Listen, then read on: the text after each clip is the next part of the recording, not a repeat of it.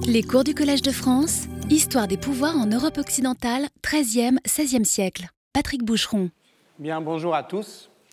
Je suis là, je serai là la semaine prochaine, mais je vous rappelle que la semaine d'après, le 27 février, il y a une légère interruption et je recontinue, je recommence ensuite. Donc, la semaine prochaine, il y a cours, la semaine prochaine, la semaine d'après, il n'y a pas cours, celle d'après, on recommence. Mon, souvenir n'est qu'un roman fabriqué à cette occasion. Mon souvenir n'est qu'un roman fabriqué à cette occasion.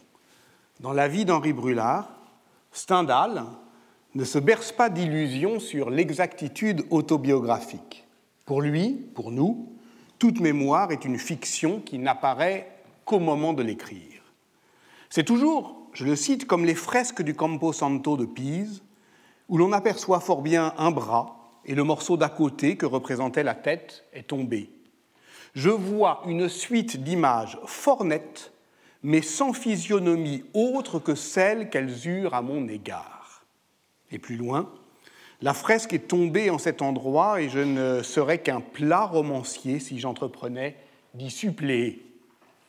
Louis Marin a montré comment le tableau de peinture, et en l'occurrence pour Stendhal, d'une peinture toujours italienne, était chez lui le lieu de transcription et de translation, autrement dit de métaphore, entre le moment perdu de la vie passée, le moment du réel, c'est-à-dire de l'affect, de la passion la plus vive, indicible, et celui de l'écriture. On s'y voit tout entier, ou plus précisément on y voit l'acte de faire advenir à l'écriture le texte enfoui de la mémoire. Comme la décollation de Saint Jean-Baptiste du Caravage, les fresques du Campo Santo de Pise sont une leçon de ténèbres. On les appelle le triomphe de la mort. On les appelle ainsi car on y voit la mort fondre comme un oiseau de proie sur la troupe impuissante de beaux jeunes gens. Elle frappe au hasard, elle déchire de son bec les corps exténués, et l'on voit aussi les cadavres décharnés, et l'on voit les survivants affligés. Tout y est sinistre et monumental. Quand Stendhal a vu euh, cette grande fresque sur les murs intérieurs de l'imposant cloître gothique du cimetière de Pise, elle était déjà, vous l'avez entendu, très dégradée, mais elle le sera encore davantage après les bombardements alliés de juillet 1944. Stendhal croyait voir une image de la peste noire peinte après 1350 et que l'on attribuait alors généralement à un disciple d'Andrea Orcagna nommé Francesco Traini, Orcagna et Traini étant par ailleurs les auteurs d'autres œuvres peintes à fresque dans le même Camposanto de Pise. En 1974, un grand historien de l'art italien qui se nomme Luciano Bellosi a proposé de réattribuer cette œuvre à un peintre assez mystérieux, mais documenté par de nombreuses mentions d'archives, qui s'appelle Buonamico Buffamalco. Buonamico, bu, Buonamico, bon ami, Buffalmaco. Ces arguments ont convaincu, l'on a depuis euh, reconstitué ou tenté de le faire, une partie de l'œuvre peinte de cet artiste. Mais la difficulté, c'était que, comme on va le voir, cet artiste Buffalmacco, est connu dans la littérature comme un personnage davantage que comme un créateur. On sait pourtant qu'il fut d'origine florentine, qu'il a été euh, actif à Arezzo, à Bologne, à Pise, à partir de 1336. C'est d'ailleurs sans doute le moment, 1336, où le système diotesque s'impose à la peinture florentine, obligeant ceux qui veulent s'en affranchir à s'écarter un peu de ce modèle dominant. Enrico Castelnuovo et Carlo Ginzburg ont décrit ainsi la, géographie euh, artistique euh, dans l'Italie communale, qui polarise autour de centres euh, symboliques des lieux effectivement de domination qui suscitent à leur tour, à leur périphérie, moins des marges en somme que des écarts, moins des retards que des dissidences mais des lieux seconds où l'innovation trouve à se relancer, qui prend appui sur le système réticulaire qu'est l'Italie communale. Ainsi décrivent-ils le départ de Buffalmacco en termes sociologiques. Leur article a été traduit en 1981 dans les actes de la recherche en sciences sociales sous le titre assez solidement bourdieusien de Domination symbolique et géographie artistique dans l'histoire de l'art italien. Donc ils décrivent comment, au fond, parce qu'il ne veut pas euh, s'intégrer directement à un modèle diotesque qui est en train de ne supporter ou de n'affecter euh, que euh, des euh, fidèle de stricte obédience parce qu'il veut s'écarter, Malco est obligé de partir, et que d'une certaine manière, ce déclassement trouve à se convertir dans ce qu'ils appellent une fronde expressionniste. C'est intéressant parce que ça nous rappelle que dans l'Italie du Tre et Quattrocento, on peint après Giotto comme on écrit après Boccace, qu'il y a une interpicturalité, pourrait-on dire, comme il y a une intertextualité. C'est-à-dire que on crée après eux et d'après eux, car dans les deux cas, on doit se déterminer face à ce qui a été chez Giotto et chez Boccace une révolution narrative, c'est-à-dire une nouvelle manière d'ordonner un récit cohérent et entraînant et convaincant de la storia. En réattribuant le triomphe de la mort à Buffalmacco, on peut mieux comprendre ses choix formels, notamment oui, cet expressionnisme, mais ça revient aussi à faire reculer sa datation avant la peste, à traverser l'effroi, comme le disait Boccace, mais à rebours, à voir ce que l'on voyait de la mort avant la catastrophe. Cette œuvre si impressionnante que Millard Mice considérait comme emblématique de ce sentiment de culpabilité mêlé d'extase mystique qu'il cherchait dans les images après 1348, a donc très probablement été peinte au moment donc euh, du, séjour pison de Buffalmacco, c'est-à-dire entre 1336 et 1338, certainement avant 1340. Donc elle doit être restituée aussi dans l'ensemble iconographique du Camposanto de Pise, où Buonamico Buffalmacco peint côte à côte une thébaïde, un jugement dernier, le triomphe de la mort et un gigantesque enfer. Comme l'a montré Jérôme Bachet dans sa thèse parue à Rome en 1993 sous le titre Les justices de l'au-delà, cette figuration compartimentée du royaume de Satan constitue une révolution iconographique contemporaine de l'enfer de Dante, mais qui ne lui est pas subordonnée, car elle doit d'abord se comprendre dans le contexte pisant de la prédication en langue vulgaire, de la prédication dominicaine notamment, de Giordano da Pisa, de Domenico Cavalca notamment, qui perfectionne les techniques de persuasion et de mémorisation propres au discours moral euh, de l'Église. Les travaux euh, récents euh, de Lina Bolzoni l'ont confirmé. Au fond, il s'agit de capturer l'attention de chaque fidèle qui doit se sentir personnellement visé par la menace de damnation. Donc il y a bien, oui, un sentiment de culpabilité, ce sentiment de culpabilité que voyait Millard Mice, il ne l'a pas inventé. Mais, et après lui, Philippe Ariès et tous les historiens de la mort mais qui, je le répète, précède la catastrophe. Et donc on parlera moins pour le décrire de culpabilisation que, au sens de Pierre Legendre, juriste, psychanalyste, d'inculpation généralisée. Pourquoi? Parce que cette entreprise est davantage institutionnelle que morale. Parce que la fresque de Buffalmacco préfigure moins la peste que le châtiment divin et donne donc à voir le fait que la justice terrestre, ici, maintenant, anticipe le jugement dernier. En créant l'enfer sur terre, le juge fait comprendre que le condamné est le futur damné. Aussi doit-il être puni par là où il a péché, et c'est ça effectivement euh, euh, l'innovation du Campo Santo, c'est non seulement effectivement de, de, faire un enfer gigantesque, compartimenté, ordonné, où chacun est puni là où il a péché, les sodomites sont empalés, les hérétiques décapités, les schismatiques démembrés, les faux monnayeurs, eh bien, on les fait bouillir, euh, euh, de même qu'ils euh, faisaient bouillir les pièces d'or fondues qu'on fait avaler aux avares. un paroxysme donc de violence s'acharne sur les corps, mais cette violence est politique, elle est proprement souveraine. Dans une contribution à un ouvrage collectif euh, en 2011 sous le titre L'angoscia delle repubbliche, l'angoisse des républiques, Andrea Zorzi contribue encore davantage à, politiser notre regard sur cette œuvre peinte, parce qu'il part du constat d'une contemporanéité.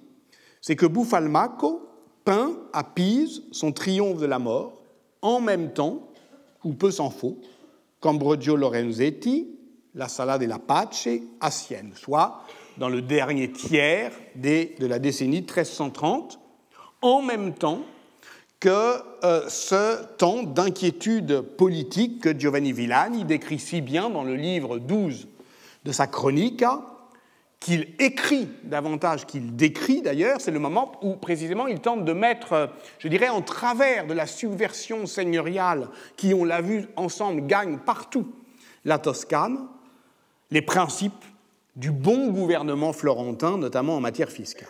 Donc à Pise rôde le spectre de la tyrannie, et c'est bien elle d'ailleurs qu'évoquait le cartel que brandit dans la fresque de Lorenzetti cette Timor qui porte le visage effrayant d'une faucheuse émaciée et qui dit ceci parce que chacun ne veut que son propre bien, ici, la justice est soumise à la tyrannie, ainsi par ce chemin personne ne passe sans craindre la mort, dubio di morte. Or, justement, puisque personne ne peut passer sans craindre la mort, qu'elle va fondre comme un oiseau de proie, on voit parmi ces beaux seigneurs frappés par la mort, sur la partie droite de la fresque du Camposanto, ce, un jeune homme que Giorgio Vasari, dans ses Vite, identifie comme Castruccio Castracani. Peu importe que ce soit vrai ou pas, en tout cas, il y a toute une tradition qui y voit Castruccio Castracani, c'est-à-dire celui qui a succédé à Uguccione et la Fagiola dont on a parlé euh, ensemble comme seigneur de Luc en 1316 et qui s'est emparé de Pise en 1327 avant de mourir en 1328 et qui est, je dirais, le prototype de ce seigneur euh, italien au point euh, d'ailleurs que Machiavel, 100 ans euh, plus tard, bien, bien davantage, 150 ans plus tard, lui consacre une vie.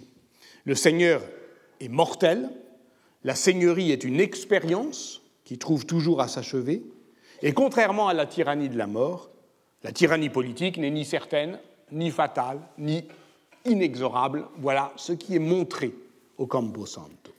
Voilà ce qui est donné à voir, au fond, une discontinuité du temps, davantage qu'une pente inexorable et fatale, un accroc, une fêlure, une mémoire blessée qui cherche à advenir dans l'acte d'écrire. Et je reprends ici encore la phrase de Stendhal qui m'a servi d'amorce et qui peut aussi se lire comme, au fond, un manifeste d'un art euh, poétique, d'une histoire qui ne comble pas les vides, mais qui les circonscrit, qui n'écrase pas les discontinuités, qui ne les aplatit pas, mais qui, au contraire, dessine patiemment ses fêlures. La fresque est tombée en cet endroit, et je ne serais qu'un plat romancier si j'entreprenais d'y suppléer. Or, c'est peut-être l'auteur des chroniques italiennes, celui qui riait de la cruauté de ces méchants princes italiens, qu'il faudrait suivre désormais pour dénouer un paradoxe presque inextricable à nos yeux de modernes, le peintre de cette œuvre si éminemment politique, si grave, si poignante, Buffalmacco, est d'abord passé à la postérité comme l'un des beffatore les plus bouffons de la novellistica toscane, et cette veine narrative qui mène précisément de Boccace à Vasari, en passant notamment par le Trecento Novelle de Franco Sacchetti, a été opacifiante, c'est-à-dire que ce personnage a eu un tel succès qu'il en a caché, oblitéré, qu'il a fait écran au réel, au véritable euh, Buffalmacco. Tout comme Castruccio Castracani, d'ailleurs, Buffalmacco a réussi à devenir, peut-être de son vivant, en tout cas peu après sa mort, un personnage de fiction.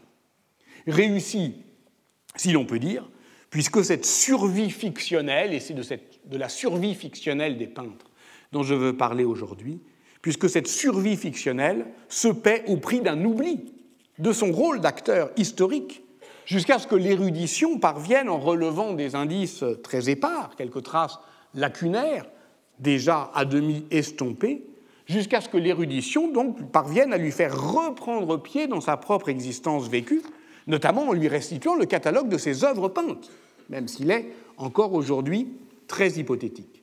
Mémoire fictionnelle, oubli historique, ce chiasme n'est d'ailleurs compréhensible que si l'on se souvient, c'est le cas de le dire, que l'oubli n'est pas l'effacement des souvenirs, mais la substitution d'un souvenir à l'autre, comme l'écrit Régine Robin. Or, quel est le souvenir que laisse Buffalmacco dans la Novellistica? Il apparaît notamment dans cinq nouvelles du Decameron, les 3, 6 et 9 de la huitième journée, les 3, 5 de la neuvième, et dans quatre des Trecento novelles de Franco Sacchetti. Chez Boccace, il fait la paire avec Bruno, compagnon inséparable, fort joyeux compère, pour jouer des, tours à Calandrino, bonhomme simplet et fantasque. Une fois, ils réussissent à lui faire croire qu'il possède le pouvoir de se faire aimer par toute femme, une autre fois euh, euh, qu'il sait se rendre invisible, une autre fois encore qu'il est enceinte, et ce, grâce à la complicité d'un médecin, maître Simon, qui de Béfator et se fait dans une autre nouvelle où il termine dans une fosse à Purin, Befato, pour ne pas comprendre qu'on peut vivre comme les peintres, pauvres et heureux. C'est ainsi qu'on enseigne le bon sens à qui ne l'a pas appris à Bologne, écrit euh, Boccace, entendez donc à l'université. On retrouve donc ici le mécanisme de la beffa tel que nous l'avons déjà euh, analysé la semaine dernière, mais dans sa variante la plus euh, burlesque, qu'on appelle précisément la bourla. Or, c'est d'abord ce que retient Giorgio Vasari, oui, Vasari, celui qu'on prend comme un historien, pour un historien, dans le chapitre consacré à Buffalmacco dans l'édition de 1568 de ses Vite. Le chapitre d'ailleurs précède immédiatement celui consacré à Ambrogio Lorenzetti. Buen amico, fils de Cristofano, dit Buffalmacco, peintre florentin, élève d'Andrea Taffi, doit au Decameron de Boccace sa célébrité de bon plaisant. Les peintres Bruno et Calandrino, qui étaient eux aussi de Galuron, furent, on le sait, ses meilleurs camarades.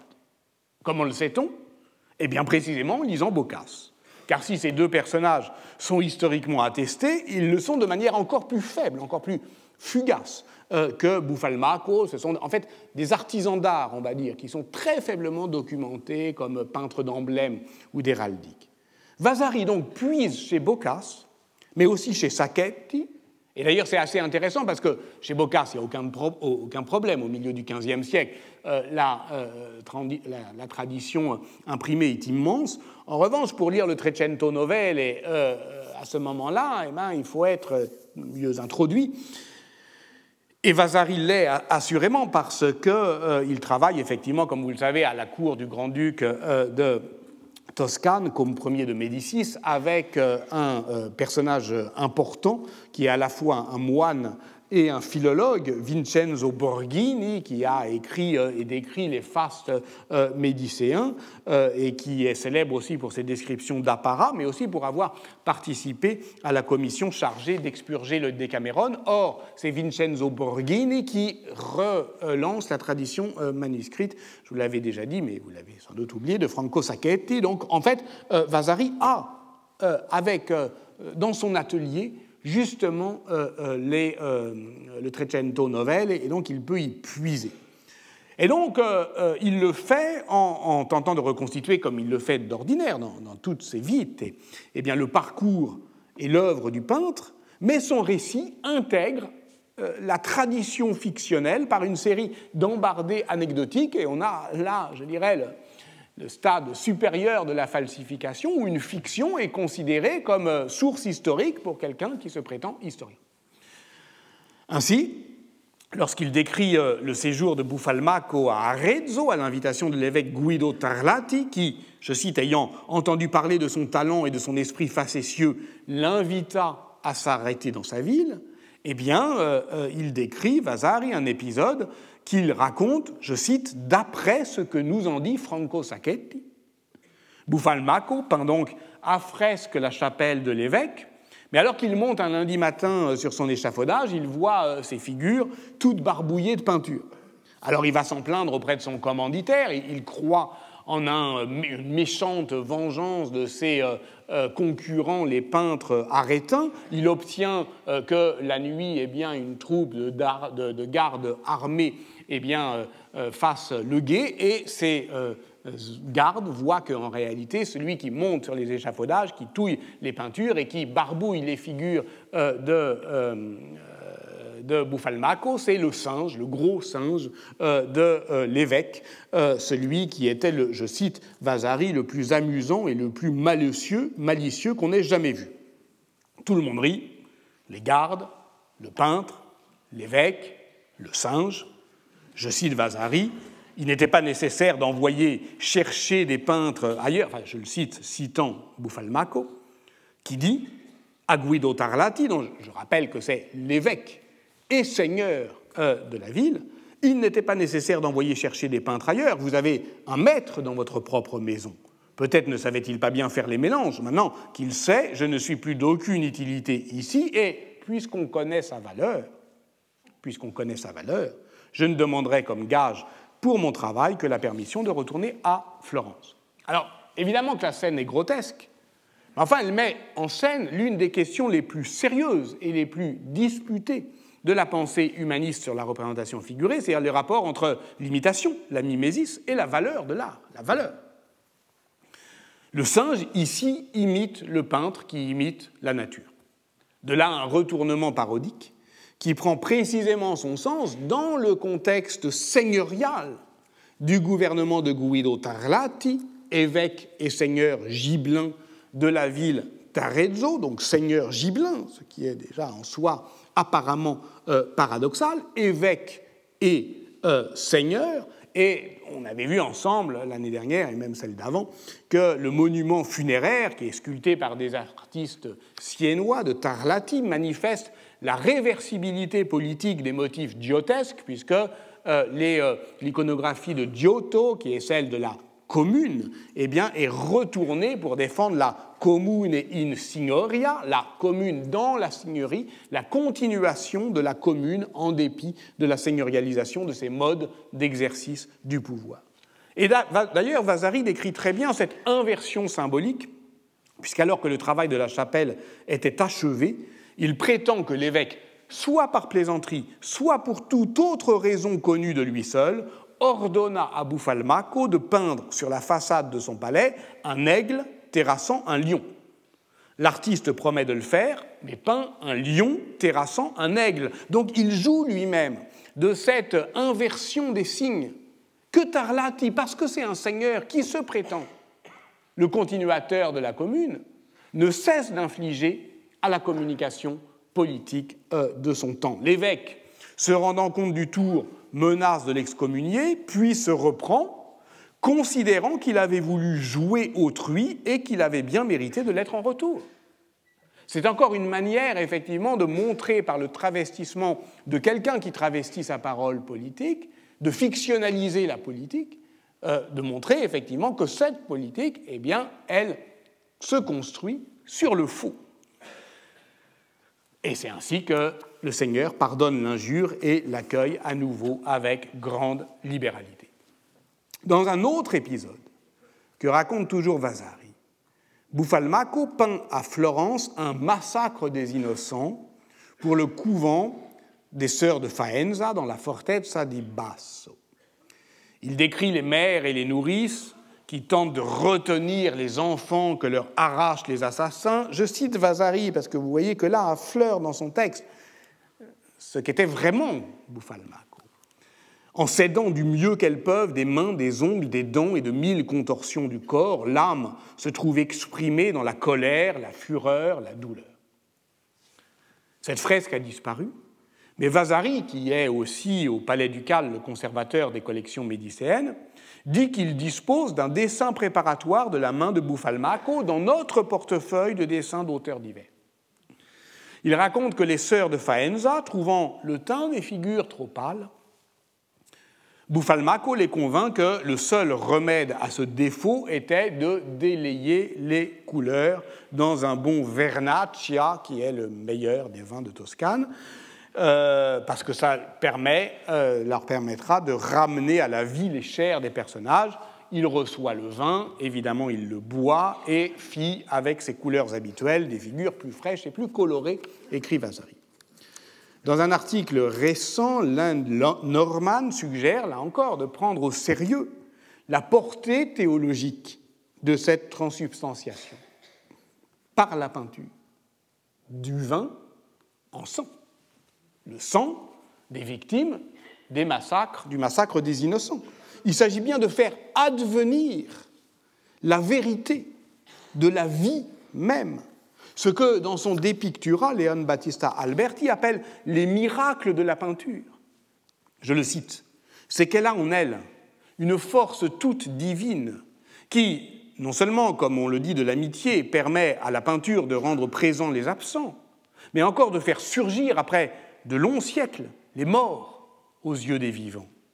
Dès lors, le peintre devient presque semblable à Dieu et la voie est tracée pour que la sacralité attachée au culte des images se déplace vers la, culture de l'art en lui-même. Autrement dit, pour parler comme Hans Belting, la présence de l'œuvre se substitue à la présence dans l'œuvre. Au fond, je viens de dire ici la grande intrigue des vies de Vasari. Ça ne raconte que ça, en grand, en solennel, en majestueux, ça ne raconte que la fabrication sociale de cette croyance de l'art. Et euh, à ce moment-là, cette, cette scène de la transsubstantiation par la peinture, elle est burlesque évidemment, mais elle est aussi très sérieuse. Elle porte effectivement une euh, exigence de vérité.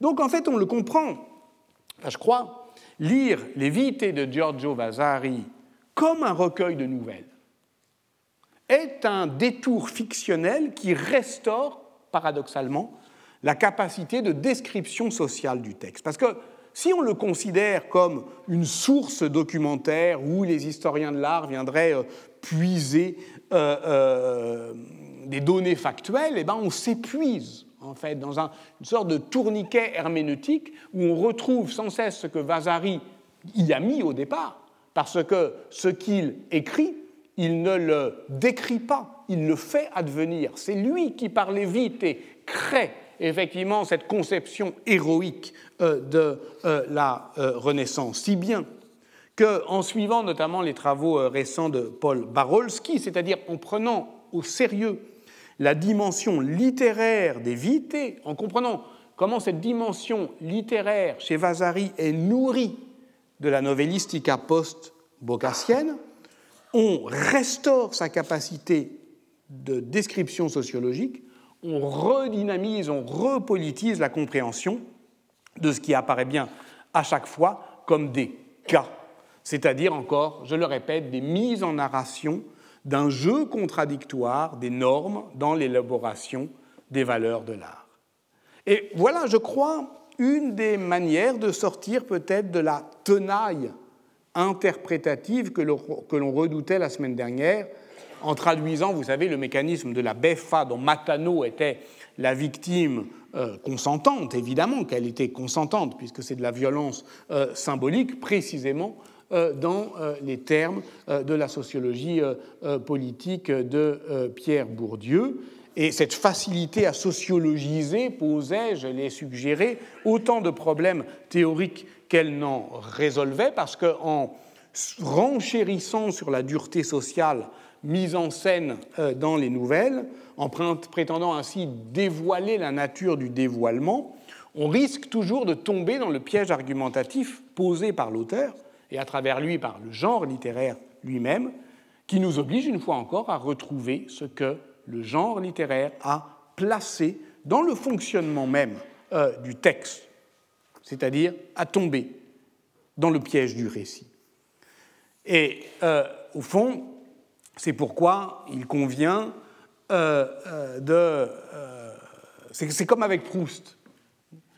C'est-à-dire que, évidemment, que Proust a, un flair sociologique imparable, comme, les, Vincent Descombes. Mais justement, si on sociologise Proust, alors on le redouble et on l'alourdit.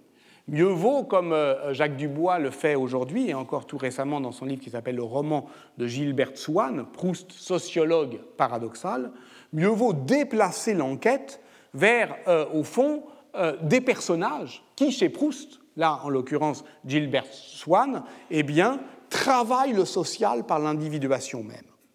Et voilà ce que je propose de faire, décaler l'analyse en s'intéressant à la manière dont les artistes sont mis en scène dans la novellistica et en faisant l'hypothèse que, en fait, ce portrait de l'artiste au travail, mais au travail euh, d'une justement d'une croyance euh, euh, sociale qui vont les arracher au monde du travail, est bien, décrit de manière biaisée, au fond, l'ambition de l'auteur euh, du novellière et lui-même.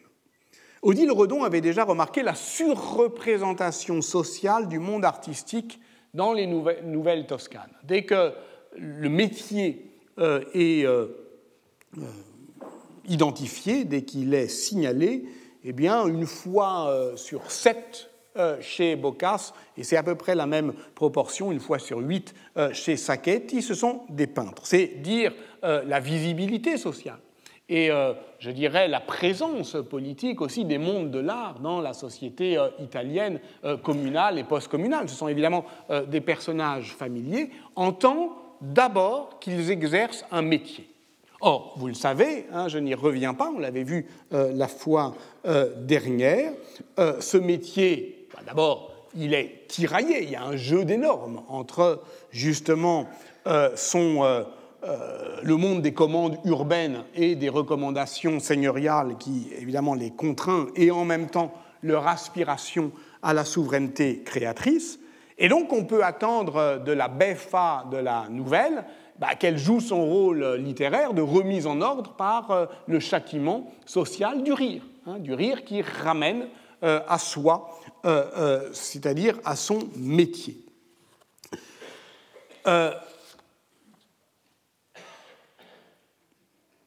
Et on retrouve d'ailleurs ici, euh, euh, je dirais, euh, les deux caractéristiques de la BEFA qui déclenchent ce rire de remise en ordre. D'abord par un mot qui, au fond, une puissance performative de la force verbale qui vaut mise à mort sociale et qui contribue à recatégoriser ce qui est en train de s'éloigner des cadres. Donc, en gros, c'est le fonctionnement général on l'a déjà vu la fois dernière, je n'y reviens pas, malheur à celui qui s'échappe de sa catégorie sociale. Et ça joue toujours sur les métiers. Si on prend par exemple Franco Sacchetti, deux exemples rapides pour, euh, avant d'aller euh, avec les peintres, une nouvelle met en scène Agnolo, qui est un vieil ouvrier de la laine qui veut se faire passer pour un notaire et se comporter comme un noble. Alors évidemment, euh, c'est une supercherie, et donc euh, la ville se ligue contre la supercherie, il échoue, toute la ville s'amuse de sa mésaventure, et Franco Sacchetti apporte le coup de grâce dans la morale qu'il tire de sa nouvelle en apostrophant son propre personnage, va battre la laine comme tu en as l'habitude, et laisse les autres métiers à ceux qui savent les exercer. Ok, là c'est très clair.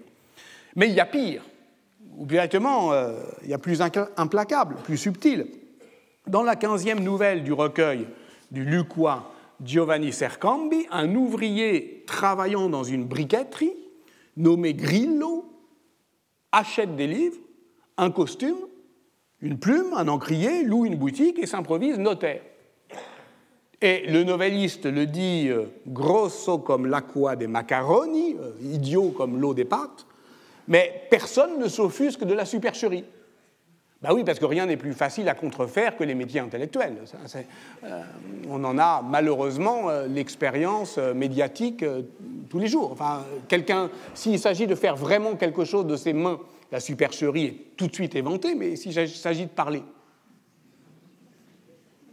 Alors là, effectivement, comme on est dans la fiction, et que la fiction ne se caractérise pas par un défaut de vérité, mais par un surcroît de rationalité, comme tout le monde le croit notaire, et c'est effectivement très réaliste, et qu'il n'est pas démasqué, et qu'il décide de se faire euh, euh, s'appeler Ser Martino, et que ça marche, il a cloué sa plaque, eh ben un jour, c'est de lui-même que, pris de remords, il renonce brutalement à la supercherie. Et il se fait paysan. C'est-à-dire qu'en fait, il a voulu monter d'un cran, il dégringole de deux. Ce qui, là encore, est très euh, réaliste hein, du point de vue euh, de la description sociologique.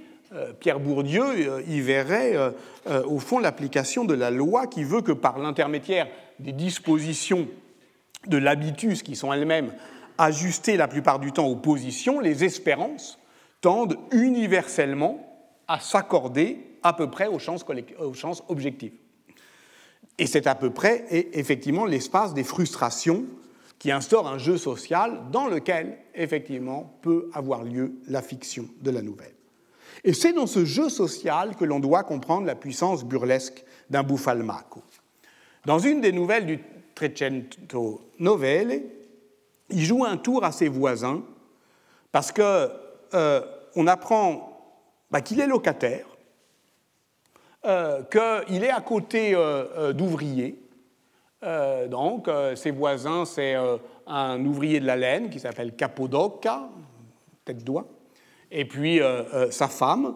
or, les ouvriers, bah, je suis désolé, mais ils se lèvent tôt. Ils partent au travail de bonne heure. Et puis, la femme de Capodocca, elle se lève encore plus tôt que son mari pour filer au rouet. Or, Buffalmacco, lui, il est peintre et donc il travaille tard la nuit et veut rester au lit le matin. Et voilà comment Sacchetti décrit la situation. Buonamico était peintre, à son compte, et désireux de dormir ou de veiller en choisissant son temps, car il entendait exercer son art, maintenant qu'il était son propre maître, autrement que quand il était disciple sous les ordres d'autrui. Et on apprend un peu plus loin que, avant, il faisait partie d'un même atelier. Alors on ne sait pas trop si c'était un atelier d'artisanat ou d'art, mais au fond c'est important pour nous, ce n'est pas important dans les catégories euh, du temps, avec Capodocca, et, je cite, c'est lui qui, dans l'atelier d'Andrea De Veri, lui avait joué naguère d'étranges tours. Donc, vous voyez, euh, entre ce qu'est devenu Buffalmacco et ce qu'est toujours Capodocco, la paroi est assez fine. De même qu'effectivement, ils sont locataires et qu'il y a une mince, un mur de briques et ils entendent tout l'un des autres. Et d'où la querelle de voisinage. Et c'est précisément parce que la frontière est fine qu'il faut euh, la défendre avec hargne.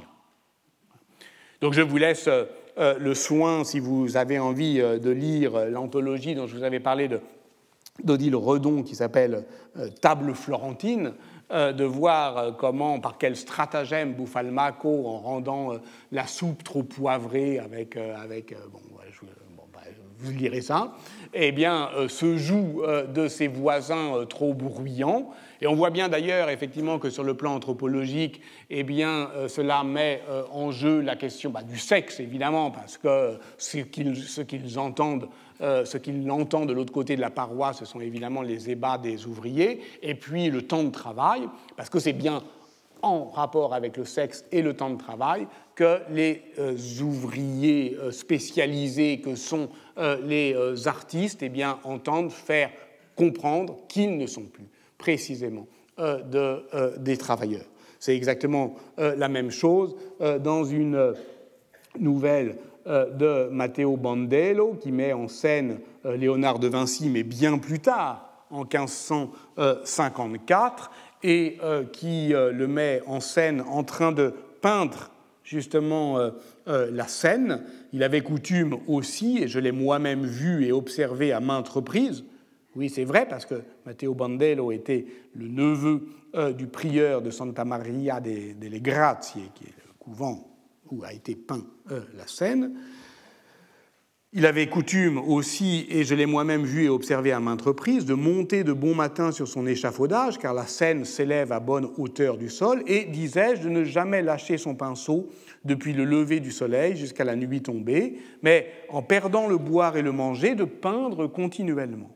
Puis, il demeurait deux ou trois, voire quatre jours sans y toucher, tout en restant parfois une ou deux heures par jour uniquement à contempler, à observer et s'interrogeant intérieurement, à juger les figures.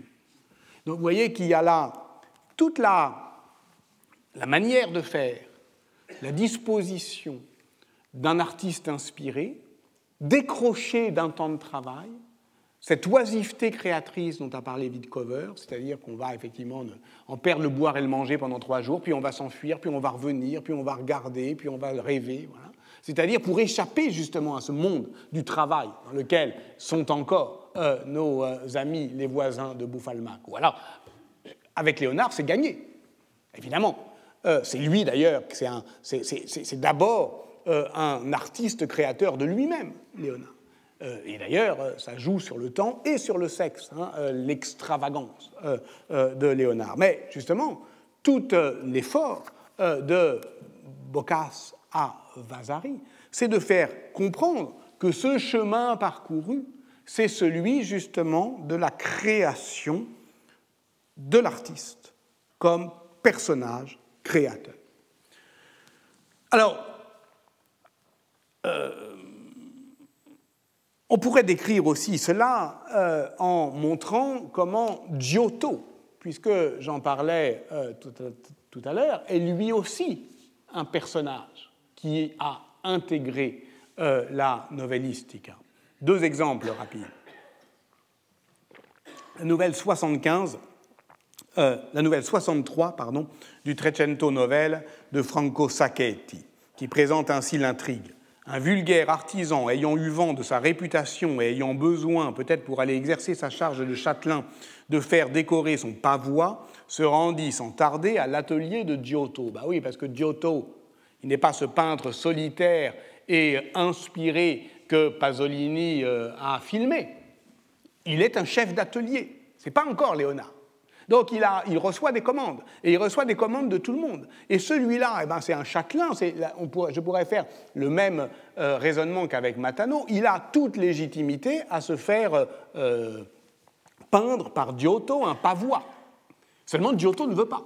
Seulement Giotto est en train justement de construire son intérêt au désintéressement. Seulement, il refuse effectivement de servir ce vulgaire artisan euh, qui est, euh, dont on pourrait dire, euh, avec une sorte de neutralité descriptive, qu'il est probablement un, un, artisan inscrit dans un art mineur, donc qui a droit à des magistratures mineures, donc il va dans un, il est dans une castellania disons, de, du Contado de Florence, mais Giotto lui dit je vais lui peindre des armes à ma façon, et armes ayant euh, euh, le même euh, sens ambivalent en français comme en italien, eh bien, il lui met, il lui peint un gourdin pour montrer effectivement la brutalité du personnage. Est-ce à dire que Giotto joue le jeu de, des élites sociales auxquelles il aspire?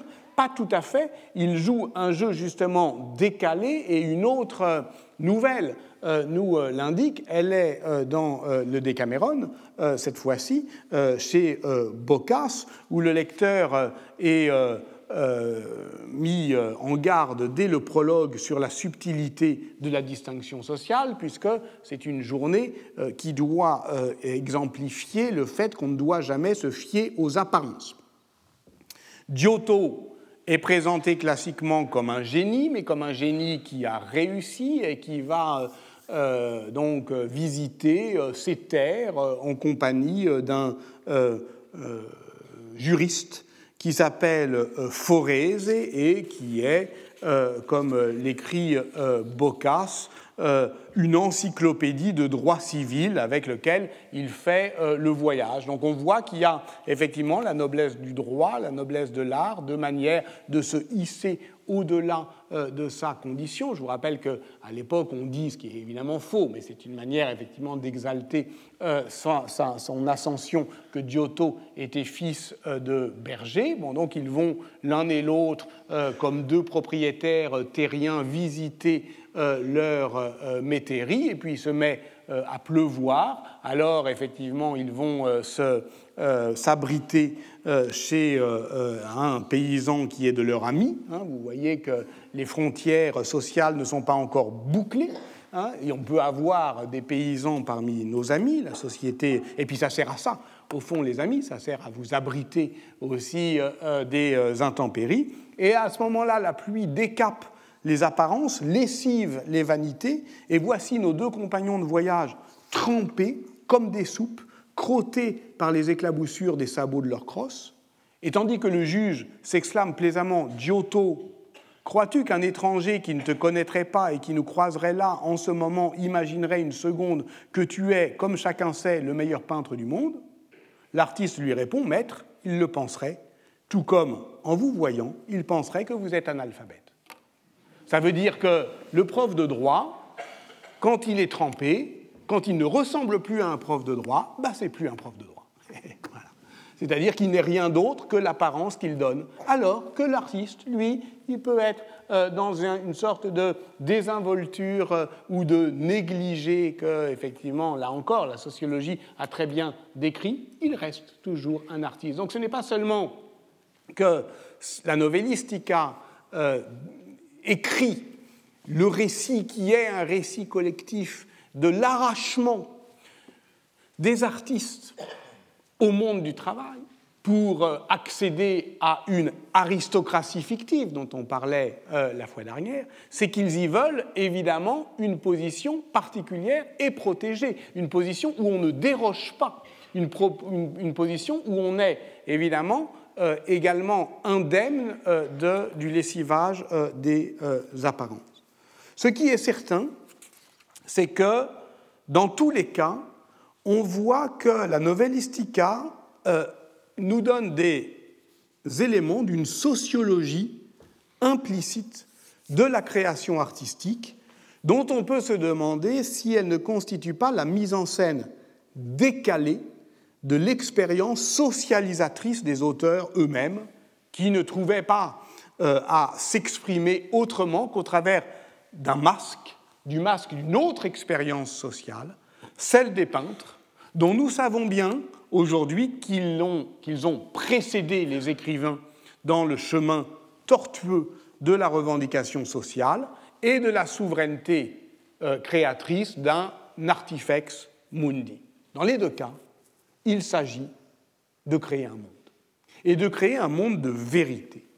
Parce que, et c'est cela qui est important, ce que reconnaissent les écrivains de nouvelles à leurs personnages en quête du statut d'auteur.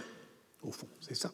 Ce sont des personnages, non pas des personnages en quête d'auteur, mais des personnages en quête du statut d'auteur. C'est bien la capacité à organiser le savoir sous la forme d'une historia. Autrement dit, d'une manière convaincante d'émouvoir par un récit ordonné. C'est cela, l'historia ou la storia euh, pour Alberti. Dans une étude sur le portrait biaisé de Il Novelliere en artiste, Marcello Cicuto a bien montré que ce qui est en jeu dans ce passage, ce partage du sensible, c'est bien la capacité à rendre visible la vérité. Mais pour rendre visible la vérité, il faut parfois avoir recours à la fiction politique. Et c'est cela que je voudrais suggérer euh, pour euh, terminer. En m'appuyant sur un texte très singulier, très étrange, qui s'appelle La novella del grasso legnaiuolo, c'est-à-dire la nouvelle ou l'histoire de Gros, grasso le menuisier, l'ébéniste. En tout cas, elle est traduite euh, sous le titre La nouvelle de Gros Menuisier dans le volume de la Pléiade qui s'appelle Contes italiens de la Renaissance, auquel je, vous renvoie. Il existe plusieurs versions euh, manuscrites de ce texte extraordinaire qui a beaucoup circulé, qui a fait euh, de son personnage, Grasso, une figure proverbiale à partir du XVIe siècle, qui est d'ailleurs souvent rapproché de Calandrino, celui que Berne Buffalmacco pour sa crédulité. Songez qu'on connaît quand même 19 éditions imprimées de cette nouvelle du début du XVIe siècle jusqu'en 1625. Ensuite, la fortune se tarit un peu, mais probablement vous, vous l'allez comprendre parce que justement ce que ça raconte, c'est-à-dire là encore euh, une assomption euh, de l'artiste comme personnage créateur, bah, d'une certaine manière est achevé dans les années 1620. Donc on n'en a plus besoin, ou moins besoin. Le texte circule, mais il circule souvent de façon anonyme ou dans des, anthologies, dans des anthologies, quand il n'est pas simplement, ce qui est assez fréquent, attribué fautivement à Boccace. Par exemple, l'édition du Decameron qui est imprimée à Florence en 1516 par Giunti l'intègre. Euh, il y a le Decameron et ensuite, à la, au recto du folio 310, il y a la mention suivante euh, Ainsi finit le Decameron de Messer Giovanni Boccaccio, suit tre novelle du même auteur, nuovamente ritrovate nous euh, récemment retrouvés, dont El Grasso. Bon, si on reprend en fait le travail philologique des spécialistes, je vous passe le détail, on peut faire remonter la traduction manuscrite à un texte primitif que l'on attribue à Antonio Manetti, très probablement, ce n'est pas absolument certain, mais enfin c'est quand même très vraisemblable. Et Antonio Manetti, c'est vraiment pas n'importe qui parce que c'est un familier de Laurent le Magnifique, c'est un ami de Marcille Fissin, c'est un humaniste, un mathématicien, c'est l'auteur de La vie de Filippo Brunelleschi, sur laquelle je terminerai, 1485, qui est la première biographie d'artiste. Donc nous sommes dans un tout autre contexte politique et culturel, beaucoup plus lourdement polarisé, pour le dire avec Carlo Ginzburg et Enrico Castelnuovo par le mécénat médicéen, où d'une certaine manière cette assomption euh, de l'artiste en créateur est en voie d'achèvement, mais où le temps du récit, pourtant, donc on serait dans les années 1480, est figé au début du, XVe siècle, comme fiché dans cette roche-mère de la narrativité de la novellistica, dont on va voir la semaine prochaine, qu'elle se situe dans les années 1380-1420. Enfin, qu'il y a un second passé récent euh, à ce moment-là.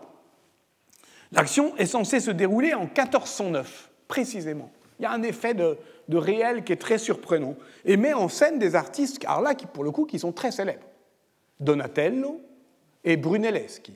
Brunelleschi, pas besoin de vous faire euh, un dessin, c'est celui qui a euh, euh, couronné Santa Maria del Fiore et de cette coupole qui est le symbole même de la Renaissance en 1436. Donc c'est le héros de la Renaissance médicéenne à ce moment-là. C'est l'âge d'or de l'art florentin, 1409, comme la seconde couche, oui, de ce passé récent dont on parlait, seconde couche qui est, si j'ose dire, c'est très vilainement dit, théorisée par les commentaires de Lorenzo Ghiberti, qui est, je ne vous l'ai pas dit, mais qui est euh, pourtant un relais essentiel euh, entre Sacchetti et Vasari euh, dans la transmission de la figure de Buffalmacco. Donc tout ça, effectivement, se trame.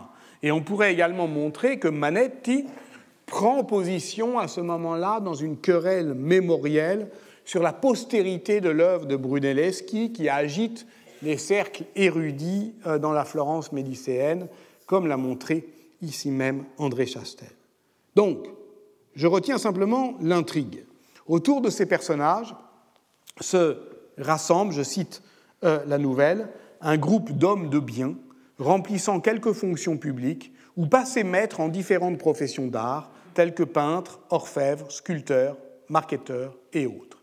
Une brigata, une brigata dont Brunelleschi est, au fond, le chef qui euh, rassemble des uomini di reggimento, ce qui est un terme très technique du vocabulaire politique florentin pour désigner les fidèles du régime. Donc on est effectivement dans un, cercle qui est un cercle euh, médicéen. Mais là encore, euh, il y a des, des, petites subtilités intertextuelles. Par exemple, on dit que le protecteur de ce cercle est de la famille des Pecori. Vous, ça vous dit rien euh, Là encore, le lecteur, c'est exactement comme Isola dit Abbadia la semaine dernière, le lecteur florentin rigole. Pourquoi? Parce que les Pecori, c'est une famille très puissante à Florence qui a pour ancêtre un personnage trouble en la personne de Dino da Giovanni, qui était un boucher extrêmement violent, extrêmement démagogue, qui fut l'orateur fougueux des populaires au tournant du XIIIe et du XIVe siècle, qui a joué un rôle essentiel dans la crise politique qui déboucha sur les ordonnances de justice. Dans sa chronique, Dino Compagni a longuement décrit les effets sociaux des harangues de Pecori comme, au fond, une parole politique déréglée. Et donc la présence de Pecori dans le récit constitue une sorte de private joke à destination du lectorat florentin, pour, euh, qui sait très bien que euh, les Médicis s'autorisent du Parti populaire et que ce Parti populaire à Florence a des origines très violentes dans la euh, parole politique. Donc ça introduit, si vous voulez, dans l'histoire une inquiétude, un ferment d'instabilité. C'est toujours la même chose, c'est-à-dire ça paraît burlesque comme ça, mais en réalité, il y a des petites traces, des petits indices qui nous tendent à en fait, qui nous font tendre l'oreille. Dans cette brigade d'artistes distingués, dont la nouvelle décrit euh, les activités traditionnelles de commensalité, de conversation, ben, on est exactement dans la même histoire euh, que celle que j'ai racontée la semaine dernière. C'est qu'il y a un type, Grasso, qui veut s'y intégrer. Et il est menuisier. Donc il est tangent, il est sur la frontière. Qui est Grasso? Alors les critiques littéraires se sont beaucoup interrogés sur l'historicité de cette fiction, parce qu'après tout, tous ces personnages sont réels, hein. Donatello, Brunelleschi évidemment. Et est-ce qu'il y a derrière ce personnage conceptuel eh bien, une vie à retrouver? Peut-être. Peut-être s'agit-il, mais de manière très estompée, de Jacopo Amanatini, qui est issu d'une famille de peintres spécialisés dans la décoration des cofani, des cassoni, c'est-à-dire des coffres décorés, et dont le grand-père et le père furent élus prieurs en 1368 et en 1380. Il est menuisier, on dirait aujourd'hui ébéniste, et effectivement, bah, les cassoni, ça se trouve aujourd'hui dans les musées. Mais c'était auparavant des objets, des objets de ce qu'on appellerait un art de luxe. Et euh, on est justement à cette frontière qui sépare l'art de l'artisanat euh, de luxe. Les Cassoni, en fait, c'est très important parce que, y compris pour Brunelleschi, qui est un maître de la perspective, on sait que c'est avec ces marqueteries eh bien, que se met en place la mathématisation euh, de l'espace, mais justement, on est sur la frontière. Donc, le cercle des artistes florentins se pose la question de savoir s'ils doivent inviter le gros à son banquet, au banquet.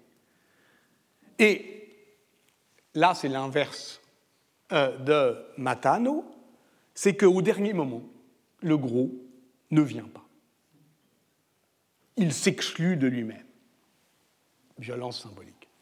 Le texte ne dit pas pourquoi, mais on saisit bien que ce qu'il expose, c'est une fois de plus l'incorporation euh, de la domination. Alors on voulait faire un effort et il ne vient pas. Alors celui-là, on ne va pas le rater. Un matin, le gros sort de chez lui et quelqu'un l'appelle d'un nom qui n'est pas le sien. Matteo. Toute la société florentine va se liguer pour faire croire au Befato qu'il est devenu quelqu'un d'autre. On falsifie les registres, on réécrit son histoire, on reprend toutes les archives, on lui invente une autre vie, on le jette en prison pour dette en arguant d'anciennes quittances, sa femme ne le reconnaît pas, tout le monde est dans la confidence, on le laisse au seuil de la folie, le gros, vaincu, fuit en Hongrie, et les artistes peuvent, ça veut dire très loin, et les artistes peuvent savourer leur victoire juste sous la coupole de Santa Maria del Fiore.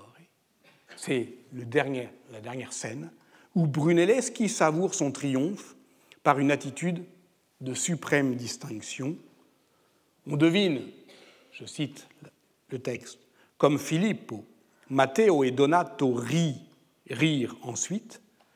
D'après qui les vit et entendit, il semblait plus faux, pardon, plus fou que le gros, surtout Donato et Matteo qui ne réussissent nullement à se modérer, Filippo, lui, souriait en les regardant tous les deux. Déclenchant le rire sans se laisser déborder par ses effets, Brunelleschi apparaît donc bien ici en position souveraine. C'est cette souveraineté qui est mise en avant par Antonio Manetti dans sa Vita de Brunelleschi. En voici les premiers mots pour terminer. Voilà comment le même auteur qui a décrit cette euh, extraordinaire nouvelle commence la vita, la vie de Brunelleschi. Tu désires, Girolamo, c'est le destinataire fictif de la vie. Première vie, première biographie d'un artiste. Tu désires, Girolamo, être informé sur le Filippo qui fit cette, phrase, qui fit cette farce à Grasso. Parce que tu l'admires tellement quand je te dis que c'est une histoire vraie. Comme il était florentin et vivait à une époque récente, d'après son épitaphe, tu veux savoir quelle était son origine et s'il existe des descendants de lui ou d'autres membres de sa famille. Et encore, pourquoi il eut l'honneur d'être enseveli à Sainte-Marie de la Fleur et d'avoir son effigie sculptée en marbre, d'après nature, dit-on, pour perpétuer sa mémoire et accompagné d'une épitaphe si élogieuse? Enfin, en quelle année il naquit et en quelle année il mourut? Je te le dirai volontiers, du moins le peu que je sais, afin que, dans le sens de ton propos, tu lises la nouvelle comme un récit véridique et non comme un de ces contes qui pullulent. Ce texte est proprement étourdissant dans sa manière de mêler, en ce que je crois être une fiction politique, la vie biographique et la vie rêvée d'un personnage. Parce que vous avez bien entendu, c'est la fable littéraire qui vient garantir ici le régime de véridicité de la vita d'un Brunelleschi bien réel, mais dont on retient d'abord le rôle de Beffator et dans une scène en partie légendaire. Je te dis que c'est une histoire vraie. J'écris, j'écris l'histoire, afin que tu lises la nouvelle comme un récit véridique et non comme un de ces contes qui pullulent. L'écriture de l'histoire sert ici à rendre vraie la fiction. C'est la fiction même qui déclenche l'écriture de l'histoire. Et c'est la vita qui garantit l'authenticité de la nouvelle. Or, vous l'avez entendu, pour garantir cette authenticité, Manetti dresse ici l'inventaire de toutes les marques spécifiques de l'exaltation euh, de la souveraineté de l'artiste, le recours à l'écrit, l'épitaphe, le portrait ressemblant euh, euh, d'après nature, la sacralité de la mémoire, l'autographe. En vous présentant aujourd'hui ces personnages en quête d'auteur que sont les artistes, en vous montrant que leur survie fictionnelle se paie au prix d'une atteinte à leur vie biographique, en suggérant que ce portrait du peintre en travailleur, qui n'est plus tout à fait, permet au novellière de dire ce qu'il est, de dire ce qu'il veut être, un maître de la storia, qui veut faire advenir le vrai, j'ai tenté de contribuer à la joie carnavalesque du Mardi Gras. Mais vous avez vu que cette joie, euh, comme chez Stendhal, se teinte d'une certaine gravité politique. Et il s'agira la semaine prochaine, justement, de partir de Stendhal, peut-être pour comprendre, on y revient encore, de comprendre ce qu'il y a d'attirant, de plaisant, de séduisant, d'entraînant dans la tyrannie. Et qu'est-ce que la tyrannie au fond? On redécouvre aujourd'hui dans le débat politique l'acuité de la pensée politique d'Anna Arendt, qui citant, on cite beaucoup ce passage en ce moment de son système totalitaire, le sujet idéal de la domination totalitaire n'est ni le nazi convaincu, ni le communiste convaincu, mais les gens pour qui la distinction entre fait et fiction, c'est-à-dire la réalité de l'expérience, et la distinction entre vrai et faux, c'est-à-dire les normes de la pensée, n'existe et si l'on traduisait simplement fake news par fausse nouvelle, est-ce que ça ne serait pas plus simple, qu'on verra la semaine prochaine. Retrouvez tous les contenus du Collège de France sur www.colège-2-france.fr.